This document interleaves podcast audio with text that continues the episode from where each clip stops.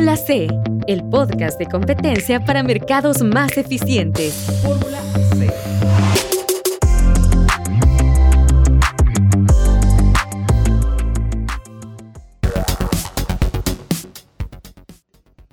podescuchas, bienvenidos a la Fórmula C, el podcast de competencia para promover mercados más eficientes. Me acompaña en la cabina de competencia José, bienvenido. Hola Danis, gracias. Saludos a todos los que nos escuchan en las diferentes plataformas de streaming y nuevamente gracias por aprender e informarse en este canal. A ver, a ver, ¿de qué vamos a conversar este día José? Bueno Danis, hoy abordaremos la esencia de este podcast, la competencia. Aún hoy en día muchas personas tienden a confundir los alcances de la competencia con áreas de incidencia del derecho, por ejemplo, los derechos de los consumidores. Pero para aclarar dudas, como las antes mencionadas, hemos preparado cinco sencillos apartados para que después de este programa quedes claro de este importante tema. Muy bien, para ello tendremos a una invitada especial de la Intendencia de Abogacía de la Superintendencia de Competencia de El Salvador, quien nos va a explicar a detalle más sobre este derecho, que ciertamente es de todas las personas y también de las empresas en el sentido de participar con eficiencia, en igualdad de condiciones en las actividades económicas, logrando así servicios con la mejor combinación de calidad, precio, variedad e innovación, maximizando el bienestar de nosotros los consumidores. Exacto. Y para esto vamos a escuchar a nuestra especialista de hoy. Le invitamos a quedarse pendiente de la siguiente sección. Mientras tanto, quiero dejar una pregunta para ir calentando un poquito motores. ¿Crees que debe prevalecer los principios de la competencia en una compra pública de libre gestión? Es decir, aquella en la que el encargado de compras puede seleccionar libremente al proveedor que prestará el servicio. ¿Ustedes qué creen? ¿Cómo creen eh, que en realidad que esto puede pasar? Pues les vamos a contar más detalles adelante, pero el Consejo Directivo de la Superintendencia de Competencia opinó sobre el tema, pero en unos minutos nosotros vamos a ahondar más en esta opinión. Y sin más, pasamos a nuestra primera sección, la fórmula de hoy. La fórmula de hoy.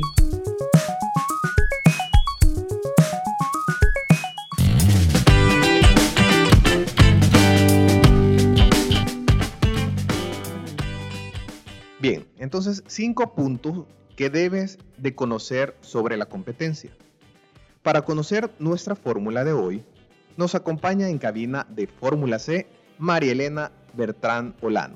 Es abogado y notario con máster en Derecho Financiero y Negocios de la Universidad Pontificia Bolivariana de Colombia. Además, cuenta con 12 años de experiencia en Derecho de Competencia, así como Derecho de Propiedad Intelectual y Derecho Mercantil. En la actualidad es coordinadora de promoción de la competencia en la Superintendencia de Competencia. Bienvenida, María Elena.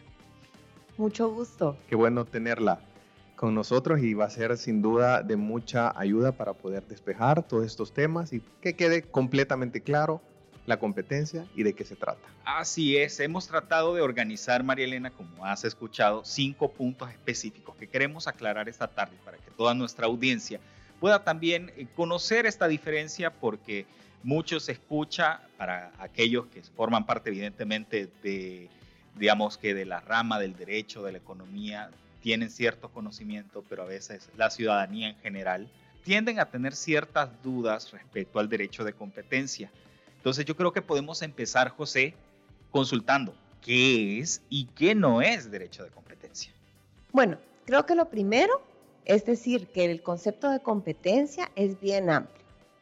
Ya el derecho de competencia es un poco más acotado a ciertas figuras y creo que por eso es que se da la confusión de qué es y qué no es derecho de competencia. Por ejemplo, hay una figura que es bien común en el ámbito mercantil, que es la competencia desleal, que es una rivalidad entre dos empresas, pero pero con mala voluntad, o sea, es esa rivalidad como extrema. Y aunque la figura se llama competencia desleal, no está contemplada en el derecho de competencia. O, por ejemplo, que la finalidad de la ley de competencia, una de ellas es velar por el bienestar del consumidor. Entonces se presta confusión decir que nosotros velamos directamente por el consumidor y no. Entonces hay que aclarar quizás un poco eh, para tratar de enmarcarlo. El derecho de competencia es esa rama jurídica con mucho contenido económico, pero que ve porque el mercado funcione de manera eficiente. Es decir, que todos los agentes económicos o las empresas tengan las reglas claras del juego y que no hagan prácticas o conductas empresariales que puedan afectar a todo el mercado. Si algo que ellos hacen afecta a todo el mercado, es posible que sea una práctica anticompetitiva vista por el derecho de competencia y entonces ahí se activa el accionar de la superintendencia. el derecho de competencia es prácticamente las reglas claras del juego para que las empresas compitan, rivalicen entre ellas, haciendo un mercado eficiente cuya eficiencia nos va a beneficiar a todos como consumidores. Qué interesante, la verdad que como todo juego tiene que tener sus reglas claras. Exacto. Y parte del derecho de competencia es establecer esas reglas claras del juego. Y a partir de aquí viene eh, la segunda pregunta y es, ¿cómo se aplica entonces este derecho de competencia? Dígase así, la práctica a nivel de los mercados. La aplicación del derecho de competencia eh, específicamente es eh, la, la, investigación de posibles prácticas anticompetitivas. Es decir, si hay señales o indicios de que una empresa está cometiendo un accionar que puede estar dañando a su competencia o incluso que no están compitiendo varios competidores entre sí, que es lo que deberían de hacer, y deciden no competir eh, y así manipular de cierta forma el mercado, pues entonces ahí empieza eh, ya la aplicación del, derecho de competencia. Se aplica a través de la investigación de las empresas, como digo, o de los agentes económicos, y eh, una vez ya el indicio es fuerte de que se ha cometido una práctica anticompetitiva, entonces se inicia un procedimiento administrativo sancionador, es decir, es una instancia administrativa. La superintendencia, como institución autónoma, es la que desarrolla el procedimiento y aplica multas. No es que vamos a iniciar procesos penales ni que vamos a, cerrar eh, empresas o sucursales no, se hace una investigación y se aplica en todo caso una multa, siempre y cuando se tengan indicios de que efectivamente se está cometiendo una práctica anticompetitiva. María Elena, mencionabas eh, un término que quizás para algunos puede ser nuevo, eh, prácticas anticompetitivas. Eh, entiendo que así como lo mencionabas, es una de las razones de ser de la Superintendencia de Competencia, precisamente vigilar que no se realicen este tipo de prohibiciones de ley, por así decirlo. Pero, ¿cuáles son específicamente? Digamos que en este momento yo soy un empresario y quiero saber qué es lo que no tengo que hacer para no incumplir la ley. Bueno, las prácticas anticompetitivas, que es como nuestra ley denomina aquellos eh, hechos que atentan contra la competencia. Y aquí, eh, como abogado, tengo que hacer la aclaración, ¿verdad?, de que toda ley proviene de la Constitución y justamente es nuestra Constitución la que dice que se prohíben las prácticas monopolísticas, que es sinónimo de práctica anticompetitiva, como le llamamos nosotros. esa prohibición de ese tipo de prácticas, ya la ley de competencia la desarrolla y dice que son tres tipos de prácticas las que están prohibidas. Primero, el acuerdo entre competidores, es decir, que las empresas que están en un mercado se pongan de acuerdo para fijar precios, para repartirse zonas del mercado o para repartirse licitaciones.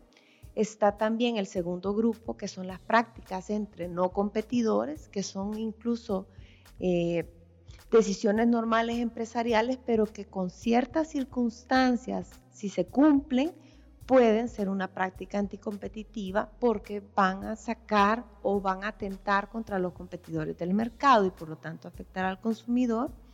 Y el tercer grupo, que sería eh, las prácticas que van dirigidas a un abuso de posición dominante. Porque hay que aclarar que a pesar de que muchas personas piensan que la empresa grande es mala por ser grande, por ejemplo, el típico concepto de monopolio que hemos manejado por muchos años, tenemos que hacer la aclaración de que nuestra constitución no prohíbe los monopolios, prohíbe las prácticas monopolísticas, que es diferente. Y una de esas prácticas monopolísticas sí es que una empresa que tiene posición dominante, esto quiere decir que o tiene mucho poder del mercado, o tiene mucho tamaño, o es de las pocas que brindan el producto o servicio en el mercado, abusen de esa posición especial que esa circunstancia les da para evitar que entren más competidores al mercado o sacar a los que ya tienen. Entonces, este tercer grupo, que es el abuso de posición dominante, es la investigación de que si una empresa que tiene posición dominante está abusando de ella, se verifica el abuso y entonces se sanciona. No pensemos que es la sanción al más grande por grande. no, posición, tener posición dominante no es malo, pero abusar de eso que se tiene, pues entonces ahí sí ya puede ser investigado.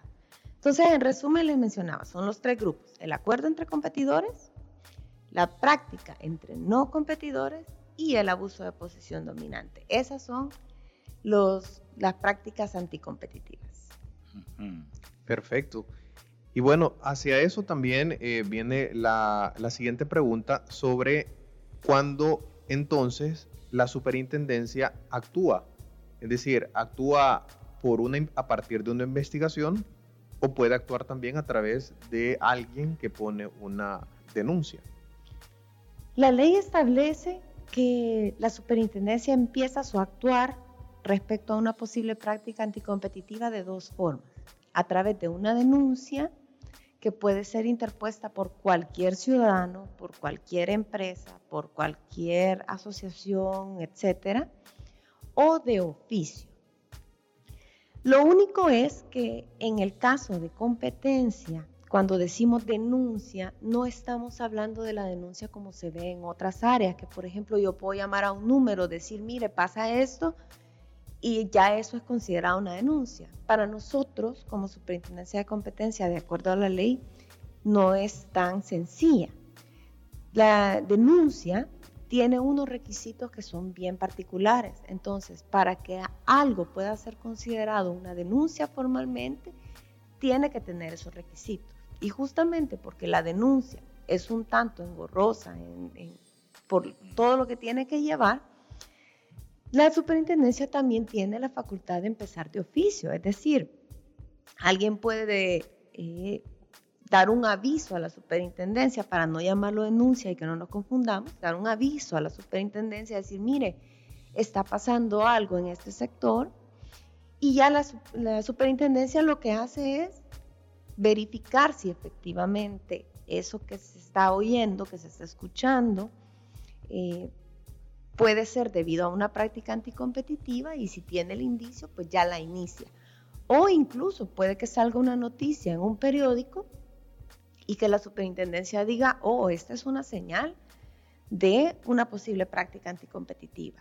Entonces vamos a iniciar justamente porque esta noticia eh, me está dando un indicio.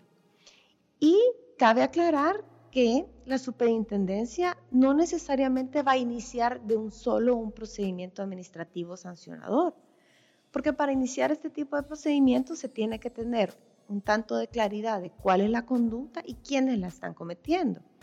Entonces, una denuncia, por ejemplo, uno de los requisitos que tiene es establecer esos, esos puntos. Entonces, ya la superintendencia inicia su procedimiento administrativo sancionador. Pero, por ejemplo, si lo que se recibe es una llamada, un aviso, o vemos una noticia, o una institución nos manda una carta contándonos algo que les está pasando o que han visto en su sector, la superintendencia puede iniciar una actuación previa, que es, bueno, estoy escuchando rumores, ruido. en este sector, entonces me voy a meter, voy a recabar un poco más de información y voy a ver si efectivamente hay indicios de práctica, quiénes posiblemente la estén cometiendo y si logro identificar eso, entonces ya abro el procedimiento administrativo sancionador. Porque a veces puede ser que el ruido que uno está escuchando no sea necesariamente de competencia. por lo que veíamos eh, al principio del, del, podcast, ¿verdad? De que hay muchas cosas que se confunden con competencia, y, pero que no son, de acuerdo a la ley, cosas que la superintendencia de competencia pueda ver. Entonces hay que, que filtrar, que filtrar justamente qué es lo que estamos recibiendo para poder así enfocarnos a, cuando sí podemos aplicar la ley. Pero de poder iniciar la superintendencia puede ser, puede activarse prácticamente de cualquier forma. Sí. También creo que eh, José María Elena que hay otro aspecto que digamos que lo hemos dejado para desarrollarlo en otra ocasión porque digamos que forman parte del mismo saco pero son harina de diferente costal. Si bien la superintendencia atiende todos estos elementos que ya María Elena nos estaba comentando, también hay otros elementos que la ley de competencia le confiere, eh, que son, por ejemplo, que es eh, usualmente, eh, usted ve en las planas de los periódicos o de repente en Internet los procesos de concentración. No lo, no lo estamos mencionando en este momento como el proceso administrativo para aprobar este, este elemento, pero es importante este, también que lo tengamos claro. No sé si nos puedes comentar ah, un, rápidamente esa parte que la ley le confiere a la superintendencia. Vaya, la ley establece una actividad que no se le llama directamente aplicación de ley, porque aplicación de ley se le suele llamar a las investigaciones, Exacto. Sino que es una, una tramitación sui generis que tiene nuestra ley, es decir...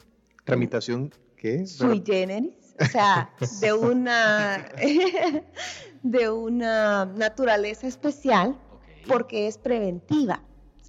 Es un actuar de la superintendencia donde analiza de forma previa una posible operación empresarial, que sería en este caso la concentración económica, que puede darse ya sea por una fusión, por una compra de activos, una combinación de negocios, y que la ley dice, mire, si esta concentración, o sea, esta unión de negocios supera los umbrales de ley, cierta cantidad que la ley establece, es necesario para su realización que la superintendencia de competencia la analice y le dé el visto bueno. Porque se está previniendo una posible posición dominante que después se convierta en un abuso. Entonces acá estamos tratando de evitar que se den las condiciones para una práctica anticompetitiva posterior. Entonces es un trámite eh, especial, como les decía, sui generis. Excelente. Muy bien. Yo creo, José, que eso nos lleva a la siguiente pregunta, que era lo que planteábamos al inicio, ¿no? Derecho de competencia y derecho de consumo. ¿Son como hermanos en algún momento se cruzan? ¿Cuál es la diferencia para que le quede claro a nuestra audiencia? Yo diría que son más primos. Primos. Sí. Lo que pasa es que el derecho de consumo es una protección al consumidor que hace directamente una institución del Estado, que en este caso es la Defensoría del Consumidor, donde vela por todos y cada uno individualmente de los ciudadanos ante posibles abusos que cometen sus proveedores de bienes o servicios, es decir, las empresas que le venden o, las personas que le venden productos y servicios. Entonces, si a mí, por ejemplo, me venden un artículo defectuoso, yo, María Elena Bertrán, como consumidor, puedo decir, mire, la empresa X o la persona X que distribuye televisores me ha vendido un, un elemento defectuoso y no me quiere responder. Eh, ya seguí el procedimiento, que tiene su procedimiento específico también, hacer valer mi derecho, y no lo he logrado, entonces ya la Defensoría interviene y ella es la que me ayuda a restablecer mi derecho. Entonces ahí tenemos una relación directa del consumidor con un derecho violentado por el proveedor y que la institución le sirve como de mediador para subsanar ese, esa, esa falta. Pero en derecho de competencia, el consumidor no es visto individual como se ve en consumo, sino que es el total de consumidores. Porque como el derecho de competencia se enfrasca en un mercado eficiente, entonces estamos viendo el mercado como un todo. Y los consumidores como un todo, todos los consumidores de ese mercado. Entonces no hay una defensa directa de derechos del consumidor, por ejemplo. O sea, no es que porque a todos les vendieron un, televisor defectuoso va a entrar la superintendencia de competencia. Sigue siendo una afectación directa del consumidor. En cambio, si la empresa se ha puesto de acuerdo para que los televisores se vendan a precios más caros de lo que debería, porque así, si todos tienen el mismo precio, el consumidor está obligado a pagar el precio más caro siempre, porque no tiene una opción más barata, entonces ahí sí, todos los consumidores nos vemos afectados, incluso los que no hemos comprado, pero que mañana podamos tener necesidad de comprar un televisor. Sería ahí prácticamente quizás como decir eh, a nivel macro. Sí, exactamente, es una tutela macro la que hace el derecho de competencia en cuestión de consumidor. En cambio, el micro, el detalle, el, el uno a uno, lo hace eh, la ley de protección del consumidor a través de la Defensoría del Consumidor. Y nosotros a nivel macro, como Superintendencia de Competencia, a través de la ley de competencia, velando por el mercado. Pero podríamos eh, afirmar, si bien que eh, como superintendencia se atiende a este tema a nivel macro, los beneficios de la competencia sí afectan al consumidor positivamente, ¿cierto? Claro, es que cuando tú ya estás viendo el tema macro, quiere decir de que si hay una práctica anticompetitiva se están dañando todos los consumidores de ese mercado. Entonces, si tú le eliminas, inmediatamente se benefician todos los consumidores de ese mercado. Y además, el solo hecho de que el mercado sea eficiente ya es beneficioso para nosotros como consumidores, porque ahí es donde tenemos empresas que quieren ganarnos ganarse nuestra preferencia como consumidores a través de mejores precios, mayores calidades, mayores variedades, eh, mayor atención al usuario, por ejemplo, mayor innovación, productos nuevos. Todo ese beneficio que da el intercambio que deben tener las empresas a la hora de competir entre ellas, lo recibimos de facto. Eh, si dejan ellas de competir, esos beneficios los perdemos. Y ahí perdemos, como les decía, los consumidores todos. Entonces, al intervenir la superintendencia eliminando la práctica anticompetitiva, restablece las condiciones del mercado, se vuelven a dar los beneficios que ya teníamos y nos vemos el doblemente beneficiados porque recibimos los beneficios iniciales y además nos quitan eso que nos estaba dañando a todos, a todo el conjunto. De acuerdo. Perfecto.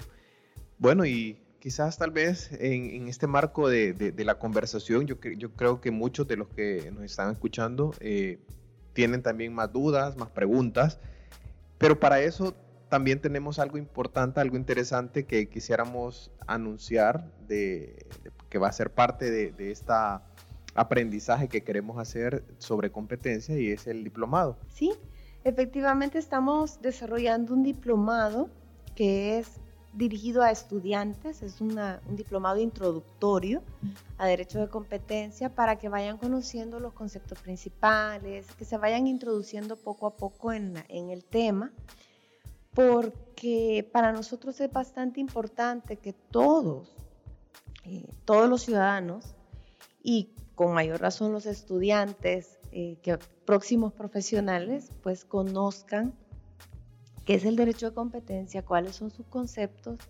para que así cuando ya más adelante se vuelvan parte de los mercados como fuerza trabajadora o incluso como consumidores que ya somos, pues que, tengan claro de que tienen que la obligación de ayudarnos a hacer valer la ley de competencia, ya sea a través de dándonos avisos o formalmente una denuncia, o si trabajan en empresas, pues asegurarse que estas no realicen esas conductas que están prohibidas por ley. Entonces sí es importante y por eso ahorita nuestro primer diplomado lo hemos dirigido a estudiantes de forma introductoria. Más adelante estaremos sacando ya cursos más especializados y dirigidos también a otro tipo de públicos. Pero igual eh, está abierto y pueden suscribirse a través de nuestra página web. Ahí van a ver el, anuncio.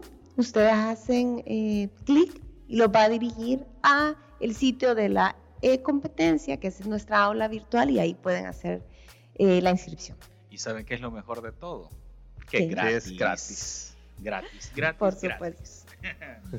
Igual para cualquier otra consulta que tengan, pues nuestras redes sociales, nuestra página web, pues ahí estamos siempre atentos a solucionar cualquier duda, cualquier inquietud que tengan. Perfecto, bueno, gracias a nuestra invitada del día de hoy, Marilena, por su tiempo. Definitivamente fue muy ilustrativa la participación y ahora nos queda casi que totalmente claro para nuestros podescuchas estas cinco cosas que tenemos que conocer del derecho de competencia. Así es, muchas gracias eh, María Elena por habernos acompañado y también a usted si le ha quedado alguna duda, eh, pero más como un ejemplo claro o específico, le invitamos a que conozca el historial de actuaciones de la Superintendencia de Competencia a través de nuestra aplicación. Ustedes pueden dirigirse también al sitio web y próximamente lo podrán encontrar en cada una de sus app stores para poder adquirirla de manera gratuita y poder tener acceso a esta valiosa información, conocer el historial y sobre todo pues también conocer cómo ha impactado eso a su economía como consumidor, así como lo mencionaba María Elena, movimientos macro que impactan el bolsillo del día a día. Así es. Y para profundizar en este tema, le dejamos con la siguiente sección a la voz de nuestra querida Geraldina Leiva.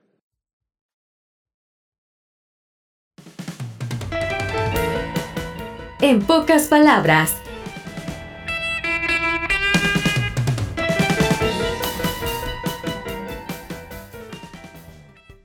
Hola, soy Geraldina Leiva de la Superintendencia de Competencia. Esta vez te venimos a hablar de cinco hitos que la institución tiene en materia de imposición de multas por prácticas anticompetitivas. El primer hito tiene que ver con las multas más altas impuestas por la institución desde el 2007 la primera multa más alta fue impuesta en el año 2008 en el caso conocido como harineras. Molsa y Arisa fueron sancionadas por ponerse de acuerdo en la fijación del precio en el mercado de harina de trigo. El segundo caso fue sancionado por abuso de posición dominante por Dizúcar en el año 2012.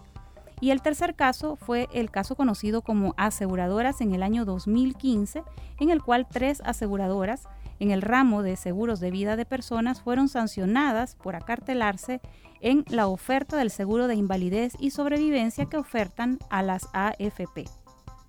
El segundo hito es las multas impuestas según el tipo de casos tenemos 85% de las multas impuestas que corresponden a prácticas anticompetitivas, es decir, acuerdos entre competidores y abuso de posición de dominio, y el 15% que corresponden a otras infracciones.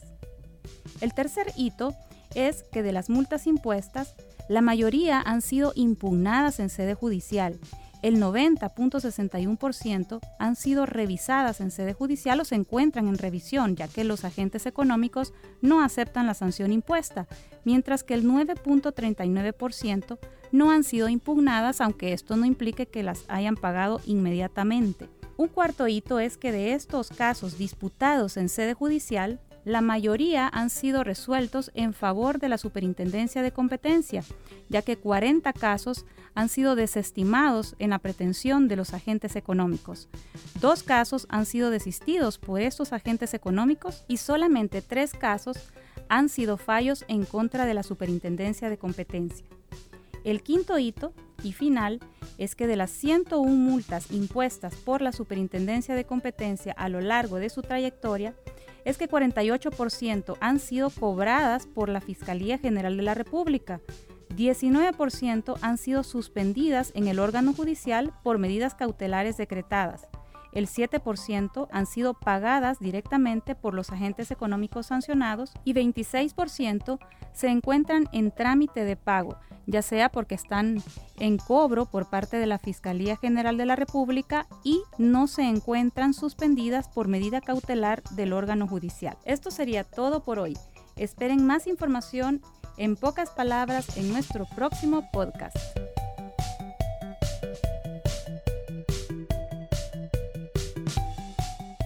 Muchas gracias Geraldine por estos cinco datos, ciertamente muy interesante conocer más acerca del quehacer de la Superintendencia de Competencia en este ámbito. Al inicio de este programa nosotros le habíamos planteado una pregunta. ¿Pueden las compras públicas de libre gestión regirse por los principios de la competencia? La respuesta es sí. Así es. Conozcamos más sobre esta opinión y otras notas interesantes en nuestro siguiente bloque, Competencia en el Mundo.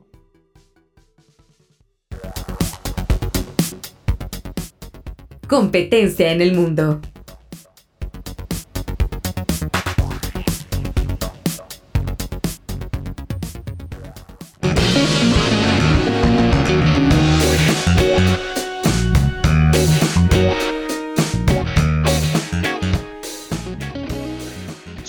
Superintendencia de Competencia dice sí hay competencias en compras de libre gestión.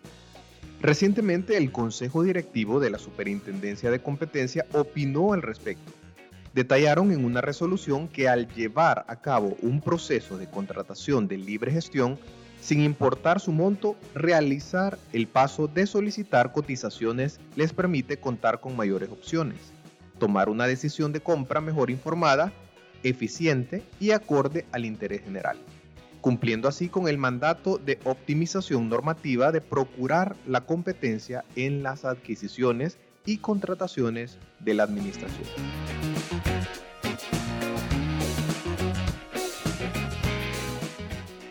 En otras notas, pero esta vez en España, competencia podrá aplicar sanciones más duras a los cárteles de empresas. El Ministerio de Asuntos Económicos y Transformación Digital se refirió a la última propuesta de reforma de ley de defensa de la competencia que, entre otras cuestiones, elevará el límite máximo de las multas. Este deberá fijarse como mínimo en el 10% de las ventas mundiales de las empresas que atenten contra la libre competencia. Esto supone duplicar el actual límite del 5% que aún existe para algunas prácticas menos graves. El texto también amplía las facultades de inspección de la Comisión Nacional de los Mercados y la Competencia.